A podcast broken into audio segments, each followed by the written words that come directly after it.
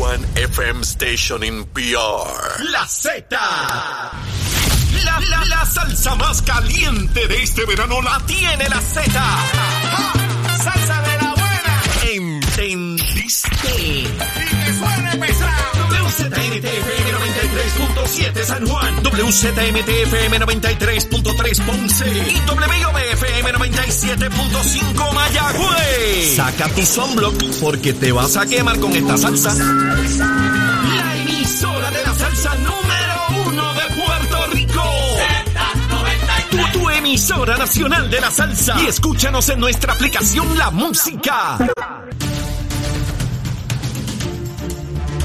Buenos días Puerto Rico, buenos días América. Comienza Nación Z Nacional. Soy Leo Díaz, contento hoy lunes 27 de junio del año 2022. Mire, la última semana del mes de junio, concluyendo la primera mitad del año. Esto se va a las millas, pero mire, yo sé que usted está deseoso de comenzar a escuchar este análisis quemando el cañaveral bien duro. Estás con Nación Z Nacional por el Habla Música y Z93. Esa mulata no quiere novio. Esa mulata Ahí no estamos, a ahí estamos mis amigos.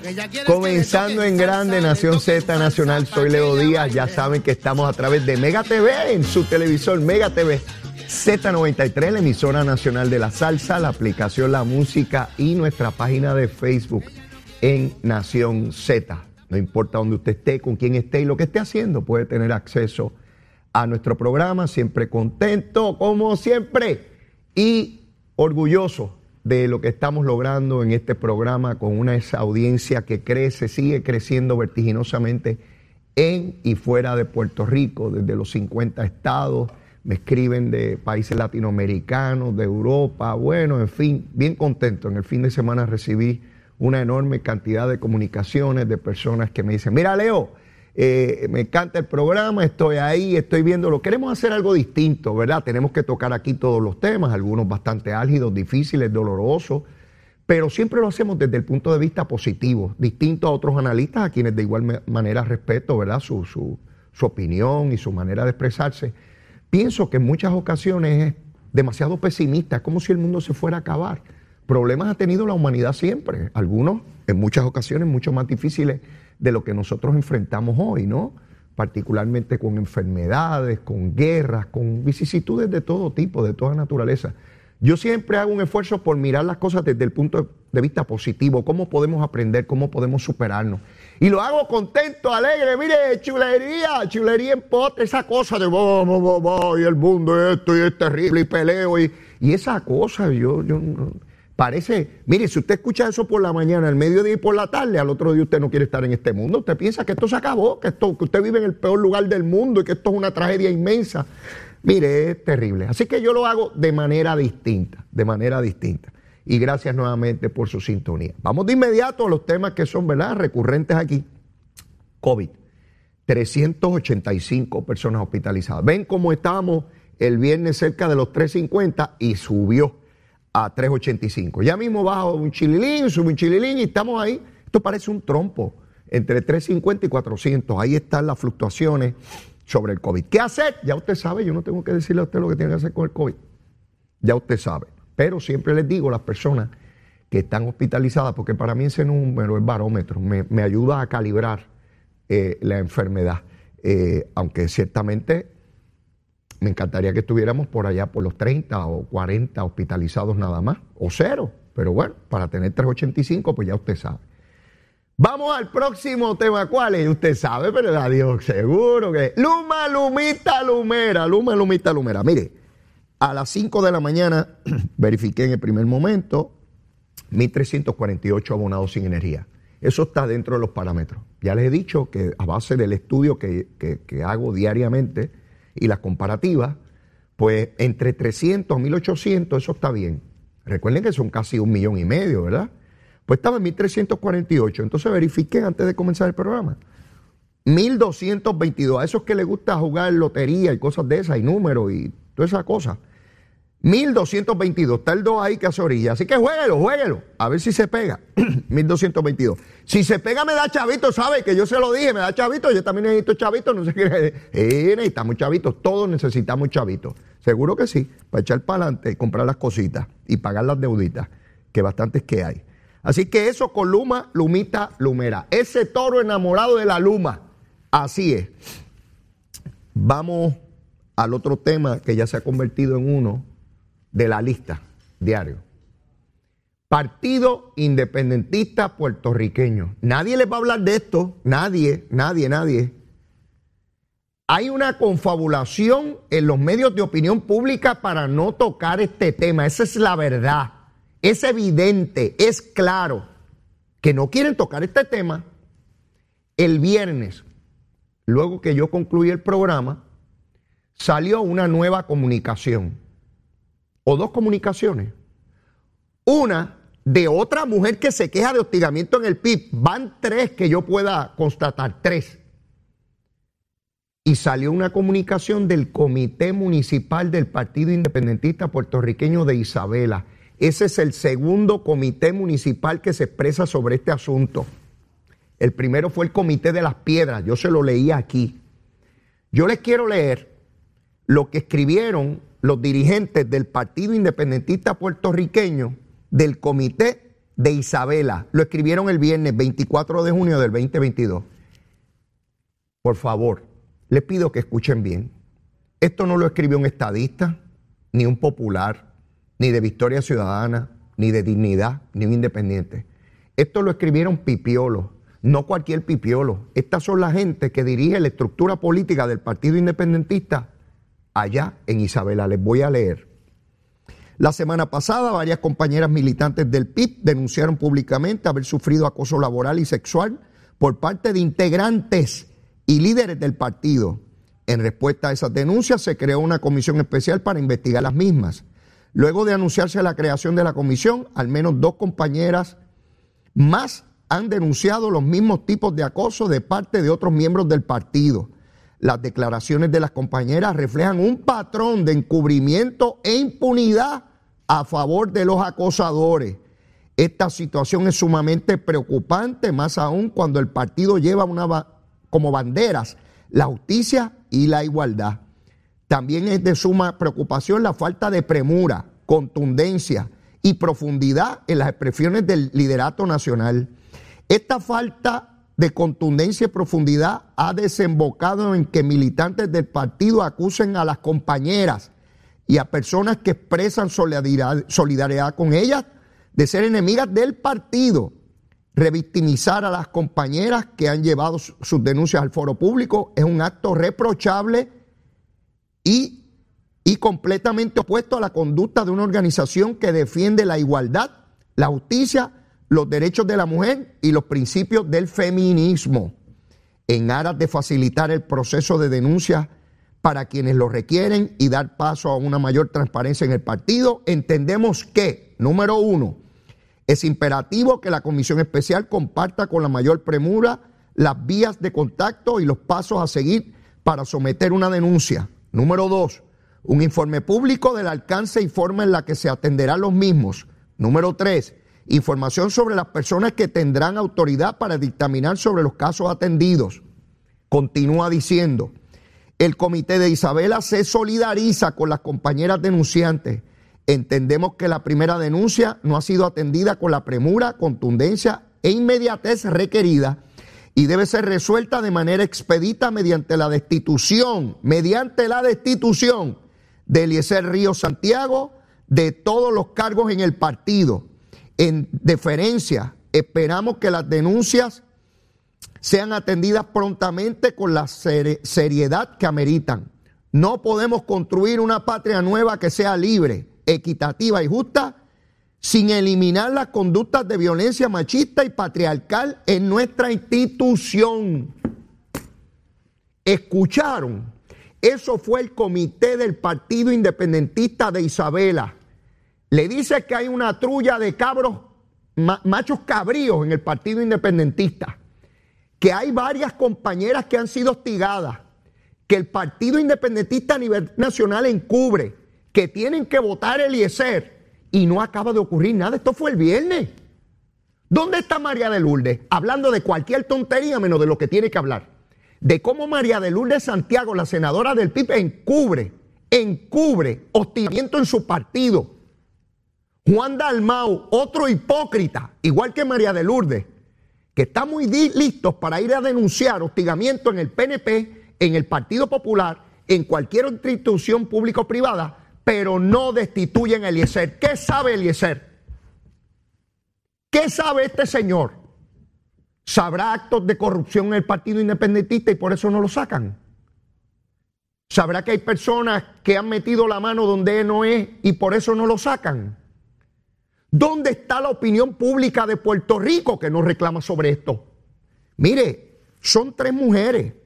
Nancy Cardona Cordero, Patricia Alfonso Marín y Val, se identifica como Val en las redes sociales. Nancy Cardona Cordero, Patricia Alfonso Marín y Val. ¿Qué? ¿Que estas mujeres independentistas no merecen credibilidad? ¿Dónde están los grupos feministas que llevan dos semanas escondidos? ¿Dónde están las mujeres en construcción? ¿Dónde está Matria? El Frente Unido de Mujeres Unidas. ¿Dónde rayos están? ¿Cuántos días tienen que pasar? Pero no solo eso, no solo eso. Déjenme buscarlo aquí. También tengo la declaración de Nancy Cardona en las redes sociales. Aparece su foto, búsquela ahí en Twitter. Nancy Cardona, Nancy R. Cardona Cordero. A los planteamientos de Roberto Iván Aponte, que es el comisionado electoral del PIB, diciendo que no sabe, ¿verdad? ¿De qué, de qué se trata esto? Ella dice, Roberto Iván, refiriéndose al comisionado del PIB, fue uno a quien acudí en una reunión en Cabo Rojo para refrescarle la memoria, dice ella, y también me preguntó ¿Cuál es tu problema con Eliezer? Miren esto, ¿cuál es tu problema con Eliezer? ¿Qué te pasa, nena? ¿Qué te pasa, mujer? ¿Tiene problema con un macho cabrío nuestro? Pero no, pero no lo dejó ahí y cito, esto es una cita de ella. Eliezer cuenta con la confianza del Nacional. El Nacional es el partido independentista a nivel nacional de Puerto Rico. Eso dice ella, eso alega ella que le contestó Roberto Iván.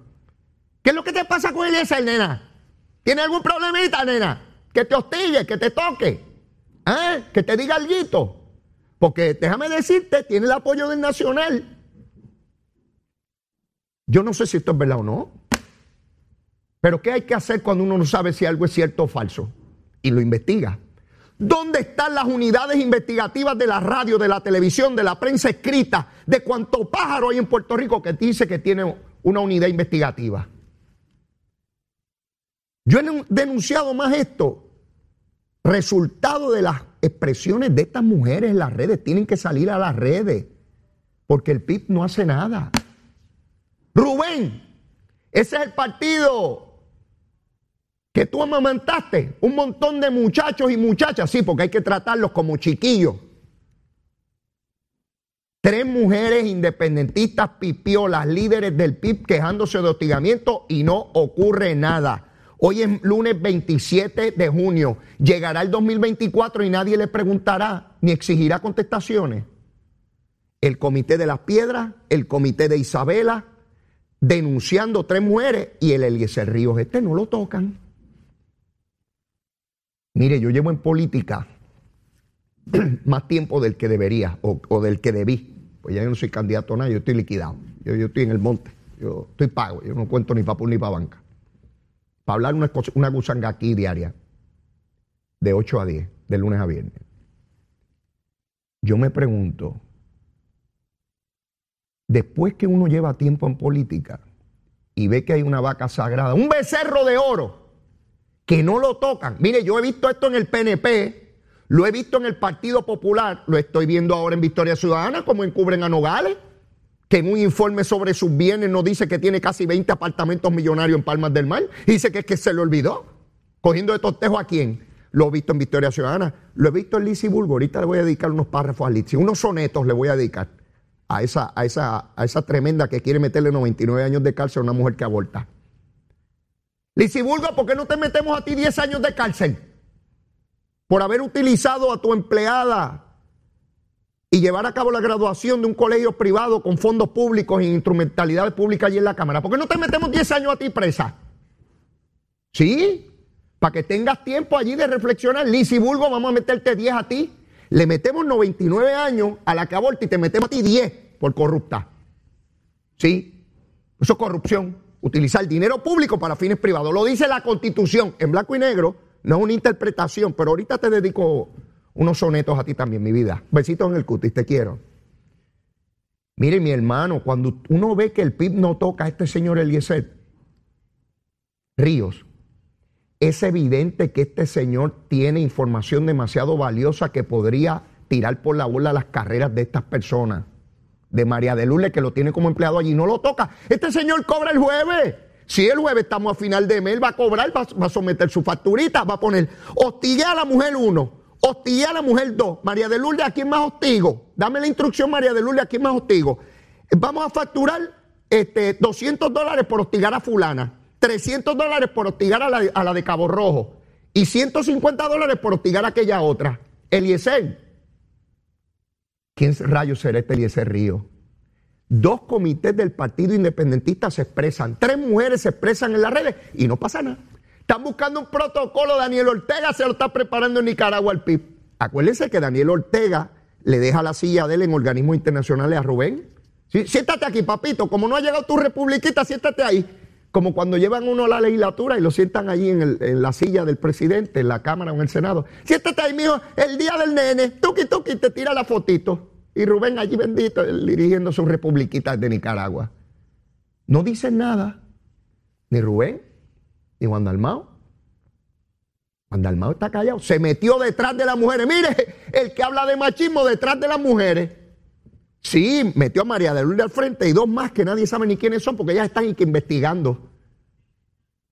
Al que tienen que separar de su pueblo y el comité, oigan, el comité de Isabela Pipiolo le está diciendo que tienen que sacar de su puesto a Eliezer Ríos, que lo tienen que destituir, que se lo están diciendo los pipiolos. No yo, yo soy estadista. No me crean a mí, no me crean a mí. Créale a los propios pipiolos que están diciendo que hay hostigamiento en su partido Juan Almao, te están diciendo tu propio partido que no se puede construir una patria nueva con machos cabríos hostigando. ¿Usted escucha esto en algún otro programa de radio o televisión? Tres mujeres, dos comités municipales, siguen las denuncias, pero tiene el aval, tiene la bendición del Comité Nacional, del Nacional, así ellos llaman, esto es una cosa terrible, del Nacional. Tiene, Eliezer Río tiene el apoyo del Nacional. ¿Quién es el Nacional? ¿Quién es el poder detrás del trono? ¿Qué es lo que encubren? Tienen que haber cosas ilegales ahí. Mire, mi hermano, ya yo estoy viejo. Ahí hay cosas ilegales y tienen pánico a sacar este pájaro del Senado. Porque abre la boquita. Eso ha pasado en el PNP, que ha sacado un pájaro que, es corrupto y empieza a decir barbaridades. Seguro alguna cierta, alguna falsa, de toda naturaleza, le tienen pánico a ¿Qué sabrá Eliezer de María de Lourdes? ¿Qué sabrá Eliezer de Juan Dalmao? ¿Qué sabrá de otros líderes del Partido Independentista? No descarto que en algún momento esto trascienda a un issue todavía, pero mucho mayor, del alto liderato del PIB. Graben este programa. Esto queda aquí para siempre. Quedan perpetuados los programas en las redes sociales. A lo mejor tenemos que hacer alusión a este momento, donde estoy planteando que hay altas probabilidades de que aquí estén encubriendo algo dramáticamente superior con relación al alto liderato. No porque diga que es menor o disminuido lo que están haciendo con estas mujeres, no. Me refiero al alto liderato que haya incurrido en conductas similares, iguales o peores. ¿Verdad que sí, muchachos y muchachas? Y hay que estar pendiente a todo esto. Y yo voy a seguir COVID, Luma y el PIB y el hostigamiento. Para el COVID hay vacuna. Para el hostigamiento que se produce en el PIB, hasta donde yo sé, los científicos no han encontrado vacuna. Esto se es o no es. Se tiene o no se tiene. Se tolera o no se tolera. Triste ver a mujeres del Partido Independentista encubriendo casos de acoso contra mujeres líderes del Partido Independentista. Si me hubiesen preguntado a mí hace tres semanas sobre esto, yo le hubiese dicho que eso era imposible. Porque nos dijeron, y yo me creí, que ese liderato del PIB era incapaz de cometer una falta, un error, un delito, un pecado. Eso fue lo que nos enseñaron desde chiquitos, que eran puros, que era la esencia de la patria puertorriqueña. Ya vemos dónde están. Qué tragedia. Los que decían que eran distintos son peores. Llévatela, chero. Hablándole claro al pueblo. Nación Z Nacional, soy Leo Díaz. Buenos días a todos. Leo Díaz en Nación Z Nacional por la Z. Y arrancamos ahí en pantalla. Mire, mire cómo se quema el cañaveral. Mire, así, así está esto ardiendo ahora mismo. ¿Cuántos grados Fahrenheit? Olvídese de eso, todo lo posible. Está encendido el cañaveral. Venimos bien duro hoy, seguro que sí. Miren, me envían una foto eh, de una comparecencia que tuvo María de Lourdes, ¿verdad? En estos momentos en que yo estoy acá en el programa, eh, María de Lourdes estuvo en el Canal 4 y estuvo con Vargas Bidot y, y Rivera Lacen, la senadora Rivera Lacen. El periodista no le hizo ni una sola pregunta sobre los casos de hostigamiento a María de Lourdes. ¿Qué rayos pasa con los periodistas? ¿Le tienen pánico a los pipiolos? ¿Qué le pasa a los periodistas de Puerto Rico que no, que no buscan? Mire, si tienen unidades investigativas, ¿por qué no entrevistan a esas mujeres sin divulgar sus nombres? ¿Por qué no investigan de verdad? ¿Las investigaciones son solamente contra el PNP o el Partido Popular? ¿Por qué no se atreven a preguntarle a María de Lourdes?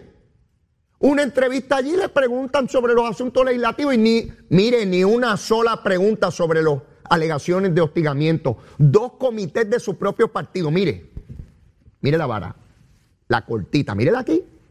¿Cómo estás, mamita? No te, te había saludado. Esta es mi varita, mi varita. La varita corta. Si se denuncian casos de hostigamiento contra líderes del PNP o empleados que estén en la legislatura con legisladores del PNP, la vara es cortita. Le van a preguntar a esos legisladores, mire, ¿cómo es que usted no ha votado a esa persona? ¿Cuál es la investigación? ¿Cómo es que no tienen protocolo? Ustedes son unos irresponsables. ¿Cómo eh, eh, permiten que, que maten mujeres precisamente por ese tipo de conducta? Esto es una barbaridad. El partido de ustedes son un montón de mequetrefe. La vara cortita. Si es un empleado pipiolo con legisladores independentistas pipiolos que van a las entrevistas de televisión por la mañana tempranito, bien chévere. Mire la vara larga, la larga. Ah, hablamos de cualquier cosa, del terremoto que hubo ayer en la zona sur de Puerto Rico, de un volcán que fue por allá por Fiji, que explotó una cosa por allá, de Luma que no ha arreglado la cosa por el otro lado, que esos legisladores de mayoría son todos unos bandidos. ¿Por qué los periodistas le tienen miedo al liderato del PIB? ¿Por qué le tienen miedo? ¿Por qué son tan incisivos cuando son de otros partidos como el PNP o el Partido Popular? ¿Qué rayos ocurre aquí? Yo no entiendo. ¿Para qué rayos quieren unidades investigativas? ¿Para investigar a los que son enemigos o no siguen la línea editorial? A eso sí los perseguimos y le caemos arriba y le montamos programas y programas y programas y programas. Sí, sí, el verano del 19. Contra Ricky Rosselló le metemos 600 mil programas y le preguntamos hasta el barrendero que va por la calle, mire, le caemos con, con la escoba esa encima a Ricardo Rosselló. Lucha sin ganó.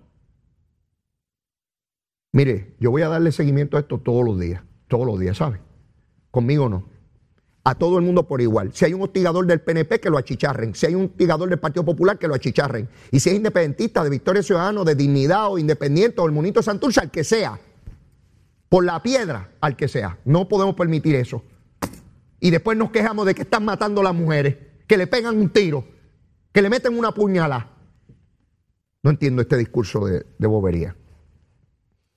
Tengo que eh, señalarles que eh, ustedes saben que yo les venía hablando, antes de hablar del aborto, que me parece que este tema es demasiado importante. Ustedes saben que se estaba dando un juicio en Cuba contra dos jóvenes que compusieron y cantan una canción que se llama Patria y Vida. Contrario a la revolución cubana, que es patria o muerte, ellos componen una canción preciosa que se llama Patria y Vida. Ambas cosas, la patria con la vida, no es patria con la muerte. La patria es para vivir, no es para morir. Ese discurso de que hay que matar gente. No, no, no. Vivimos en otros tiempos. Sobre la Guerra Fría. Patria o muerte, matar gente. No, no, esto no es matar gente, es vivir, vivir, vivir, vivir. Patria y vida. Los jóvenes se llaman Michael Osorbo y Luis Manuel Otero. Le quitaron los abogados, le hicieron 20, bueno, como es en Cuba. ¿Ustedes saben cuántos años le echaron de cárcel? Oigan bien, esto no lo, no lo van a escuchar. Yo lo tuve que buscar en la prensa internacional porque aquí no, lo he leído en ningún sitio. Ni lo he visto, ni lo he escuchado en ningún sitio. Si lo ha habido, pues por favor me, me dicen porque yo no soy infalible, por supuesto.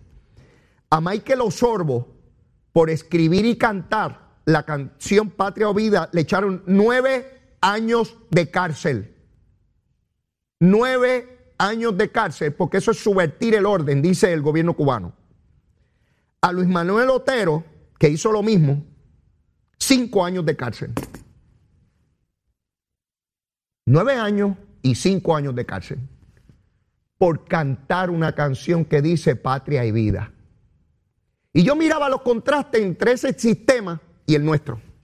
Acá, usted puede ser cantante, componer y cantar una canción en contra del gobierno, incluso decir que hay que tumbar el gobierno. Eso está protegido por la libertad de expresión, ¿sabe? ¿Sí? Y puede cantar canciones, hacerse famoso y multimillonario, diciendo, y agarro a la mujer por aquí, y la agarro por arriba, y la agarro por abajo, y le hago esto y le hago lo otro. Y se pagan cientos de dólares por ir a verlos a conciertos, y viven en casas multimillonarias con grandes carros de millones de pesos.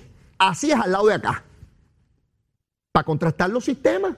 Yo no sé si eso es bueno o no, yo le estoy diciendo lo que yo veo. Yo veo cantantes puertorriqueños y otros que no son puertorriqueños cantando asquerosidades contra la mujer. Y a veces digo, qué sociedad hipócrita vivimos, ¿verdad? Grupos de mujeres para que no haya maltrato contra la mujer y discursos y el gobierno y orden ejecutivo y aquello lo otro, pero ponemos en la radio, mire esa cancioncita bien chévere y la agarro por aquí, la agarro por allá y le hago esto y le hago lo otro. Pero no pasa nada. Porque como, como es la libertad de expresión, todo el mundo puede cantar sus cositas bien chéveres y agarrar por donde quiera, ¿verdad que sí? Seguro. Y soy moderno y de la juventud. Leito no, porque Leito está atrasado, un conservador loco de ayer, el paleolítico inferior, un dinosaurio, segurito. Ahora, aquellos jóvenes, ante un gobierno tirano que lleva décadas, que comenzó antes que ellos nacieran, que lo único que cantan es patria o vida, a uno le echaron nueve años y a otros cinco años de cárcel. ¿Usted sabe lo que son nueve años de cárcel? Una década. ¿Usted sabe lo que es estar preso una década por cantar una canción que no es ofensiva, que parece, parece más un himno? Tienen que escucharla, búsquela. Búsquela ahí en el celular, en el celular. Busque ahí, Patria y Vida, la canción, escúchela. ¿Usted cree que se le debe dar un día, una hora, un segundo de cárcel a alguien porque cante esa canción? Pues en Cuba le metieron nueve años a uno y cinco al otro. Díaz Canel, el pájaro ese incompetente que pusieron los castros ahí, o el castro que queda, es un dinosaurio que está ahí. Dinosaurio vestido de militar, bendito, ya todo le guinda, pero sigue ahí.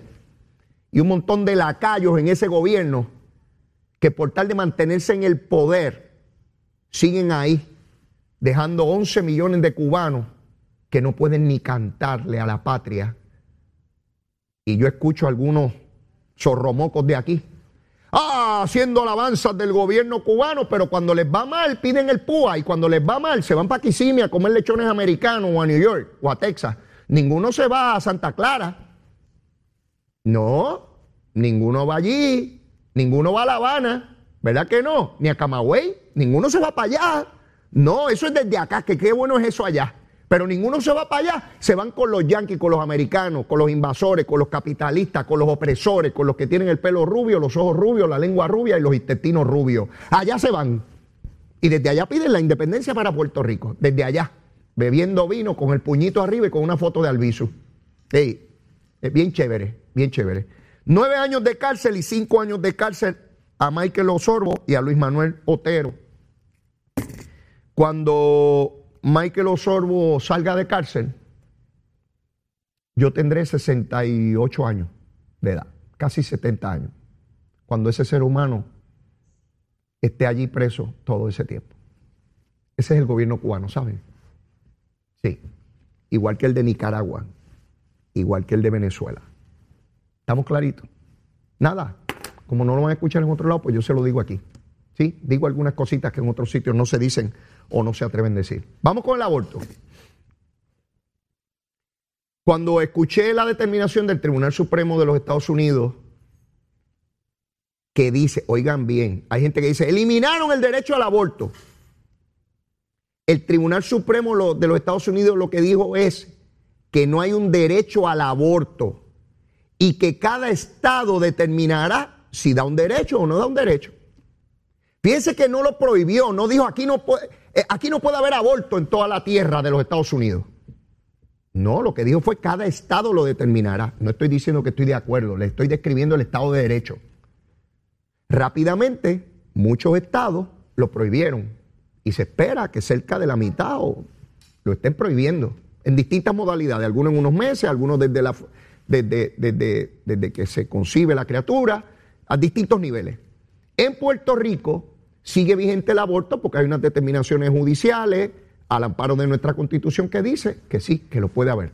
¿Que podría cambiar? Sí, podría cambiar. Los legisladores podrían legislar otras cosas. De hecho, hay un proyecto de a las 22 semanas. Pero eso quiere decir que habrán estados que lo permitan y habrán estados que no. Se divide por partidos políticos. Los estados demócratas, con gobiernos demócratas, van a favorecer el aborto y los gobiernos republicanos lo van a limitar o a impedir. Eso va a ser la nueva norma en los Estados Unidos de América. Cuando vi eso, yo recuerdo cuando llegué a la escuela de Derecho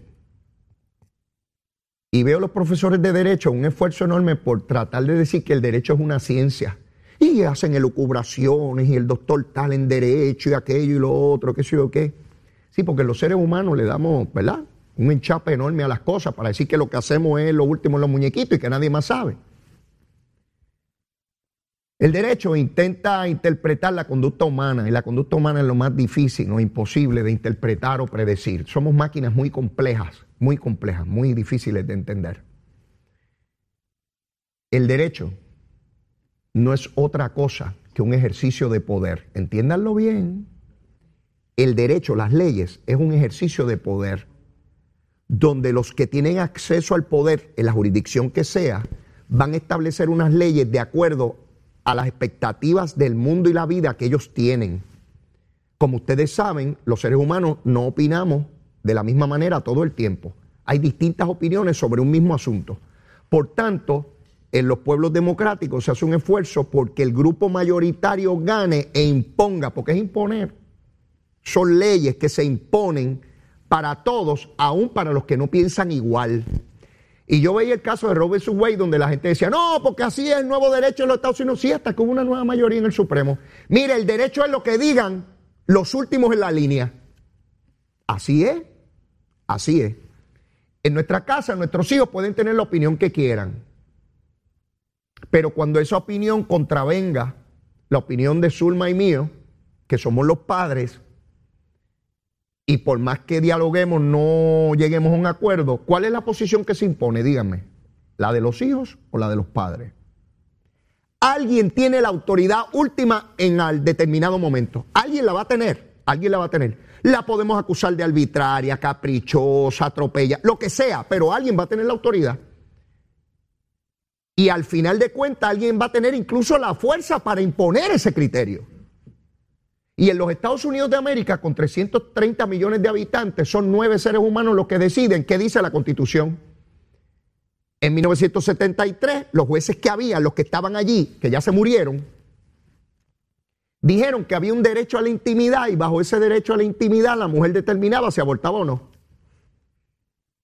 ¿Dónde estaba eso? No está escrito en la Constitución. Ellos dijeron que sí, que estaba ahí, pero ahí no estaba. ¿Verdad que no?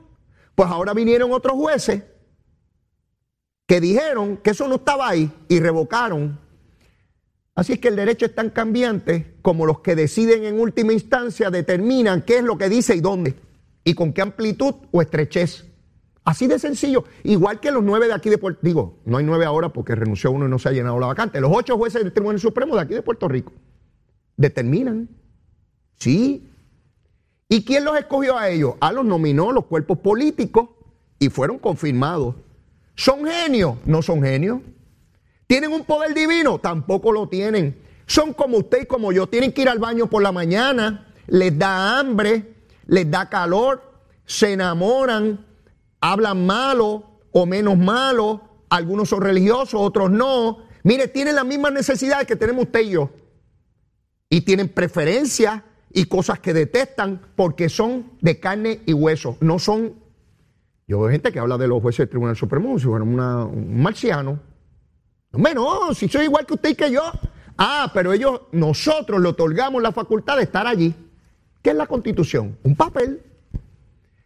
¿Cuán válida es la constitución? El valor que le demos como sociedad. Y si a nosotros ahora los 3 millones de puertorriqueños decidimos que esa constitución no vale nada y no vamos a respetar ni a la policía, ni al gobernador, ni a los legisladores, ni a los alcaldes, un desorden total, pues se acabó la constitución. La constitución es tan válida como el cuerpo político al cual se adscribió o votó por ella, la respeta. El día que ese pueblo no respete esa constitución, eso es un papel, no es más nada. La constitución de los Estados Unidos yo les he dicho a ustedes cuando conformaron esa constitución, mire, 1787 en el siglo XVIII, usted había nacido, pues yo no. Habían esclavos, los que hicieron esa constitución tenían esclavos. ¿Usted cree que los que hicieron esa constitución creían que la mujer debía abortar? No, hombre, no, es un disparate. Esa gente no creía ni que las mujeres podían votar. Las mujeres vinieron a votar en 1920 y estamos hablando de 1787. ¿Usted cree que Jorge Washington con todo este mito, ah, Jorge Washington que nunca dijo una mentira, las mujeres no podían votar. No podían votar. ¿Usted se cree que le iban a dar el derecho a abortar? Los hombres negros eran esclavos. Y los únicos que podían votar eran los hombres blancos hacendados que tenían propiedad. Los que estaban pelados, estaban liquidados. Yo no hubiese podido votar ahí, pero yo lo que tengo son deudas. Me he visto así lo más chulito, pero estoy endeudado. ¿Sí? ¿Está complicada la cosa? ¿Sí? Todos los derechos que vemos por ahí para abajo, o se enmendó la constitución porque el pueblo permitió que se enmendara, o, o los jueces decidieron que hay un derecho ahí que... ¿Usted sabe de dónde nació todos estos programas federales después de la Segunda Guerra Mundial? El Tribunal Supremo dijo allí que donde dice to promote the general welfare, para promover el bienestar común, que de ahí, de esa expresión, se permitía que el Estado federal diera todas esas ayudas. Mire para allá. Son clarividentes. Yo veo una oración ahí, ven un montón de derechos y cosas. Sí, pues los que ven un derecho aquí no lo ven allá. ¿Qué va a ocurrir ahora? Las mujeres que quieran practicarse un aborto y vivan en un estado que no lo permita, tienen que montarse en una guagua, en un avión, en un tren e ir al estado que sí lo permita. Así. Siempre van a haber estados que lo permitan y, estados que no. ¿Saben qué? El día que vaya cambiando el Tribunal Supremo de los Estados Unidos, porque depende de quién gana la elección y si hay vacantes, y haya una nueva mayoría demócrata en el tribunal, van a volver a montar Roe vs. Wade. Así es esto. Antes estaba, ahora no lo hay, en el futuro podría haberlo otra vez.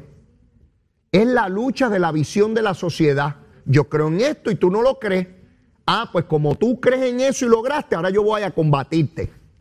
Y ahora van en todos los estados, todos los republicanos a procurar que se limite el aborto y los demócratas a permitir que se dé. Así es, divididos como en todo, visión de mundo, cómo debe ser la nación, no es nuevo. Para los que digan, porque ya escucho unos por ahí, ay, se va a caer la nación, no se va a caer nada. La nación pasó una guerra civil, ha pasado mil cosas mil cosas. Y sigue, todas las naciones tienen problemas. A Macron le metieron protestas que duraron meses y meses y por poco queman París. Ustedes no se acuerdan, en Francia. Salió electo otra vez. Sí, sí, mucha folloneta de que el mundo se va a acabar. Ah, que hay que tener un balance, en eso yo creo. Porque hay quien no quiere el aborto nunca y hay quien lo quiere en todo momento. Y yo no creo en ninguna de las dos posiciones. Yo creo que uno puede llegar a la razonabilidad a los que creen que el derecho es una ciencia, mire, el derecho es un ejercicio de poder como cualquier otro. Y gano legislatura y gano gobernador y si tengo oportunidad de nombrar a los jueces supremos los nombres porque van a decidir conforme a mi visión de vida. Porque es el arreglo que tenemos para no caernos a tiro, porque lo otro es caernos a tiro. ¿Verdad? Yo pienso que lo otro, pues pegarle un tiro para liquidarlo y se acaba. Está aquí nada más que el que piensa como yo. En las sociedades democráticas, para evitar los tiros, respetamos instituciones a los que daban por bueno Roe versus Wade, pues ahora tienen que dar por bueno esto otro. Digo, no es que tienen que estar de acuerdo, pero no pueden ir y tumbar el Tribunal Supremo, porque entonces se cae todo el ejercicio. Se cae toda la nación, no solamente para el aborto, para cualquier controversia pública o privada. Esto no es eso, la representante Lizy Burgo, de Proyecto Dignidad, radicó una medida para meterle 99 años de cárcel a una mujer que aborte.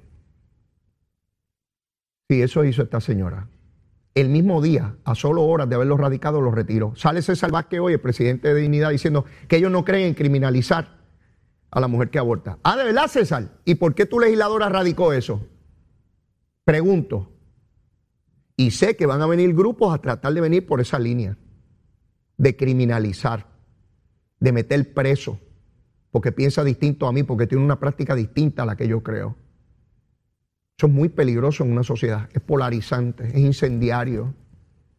No debemos caminar en ese rumbo. Esta señora Alicia Burgo tiene serios problemas. Ella cree que con el fundamentalismo religioso puede llegar donde sea. No, no podemos tener una sociedad así de odio. No, no. Los traumas y las dificultades de una mujer que se tiene que enfrentar a, la posibilidad de evaluar si da por terminado un embarazo, yo no lo quiero ni pensar. Yo no sé lo que es, yo soy hombre, yo no quedo preñado. Qué fácil es para los machos juzgar a las mujeres, siempre juzgando a las mujeres. Preñan a las mujeres y siguen corriendo como un ratón por ahí. Y la mujer es la que tiene que estar embarazada, tomar las determinaciones, pelear para que le pasen una pensión alimenticia, buscar chavo de cupones para poder echar para adelante. Y dale que estarle con la mujer. Y dale que estarle con la mujer. Siempre condenando a la mujer. 99 años le quiere dar a esta señora a una mujer. Sí, pero tienen un familiar que no quiere un embarazo y van por allá escondidos a que le produzcan un aborto, con la hipocresía. Si no estoy hastiado ya de, ese ataque a la mujer y dale que estarle y dale que estarle un montón de machos diciendo lo que tiene que hacer una mujer. No tienen idea de los trabajos y las dificultades que tienen que pasar miles de mujeres. Ya no digo yo abortando, no, que tuvieron los hijos, que trataron de echar para adelante ese montón de machos corriendo por ahí que ni la pensión quieren pasar. Pero qué fácil es decir, qué fácil es hablar. Yo tengo dos hijas. Jamás quisiera que tuvieran que verse en esa, disyuntiva. Pero yo no sé. Yo no puedo anticipar las cosas de este mundo. No sé, no sé. Lo que no quiero es que las traten como delincuentes, como criminales, como dijo Dalmao. Eso jamás. Ni con mis hijas ni con las de nadie. Voy a coger una pausa. Necesito para la presión arterial. Llévatela, chero.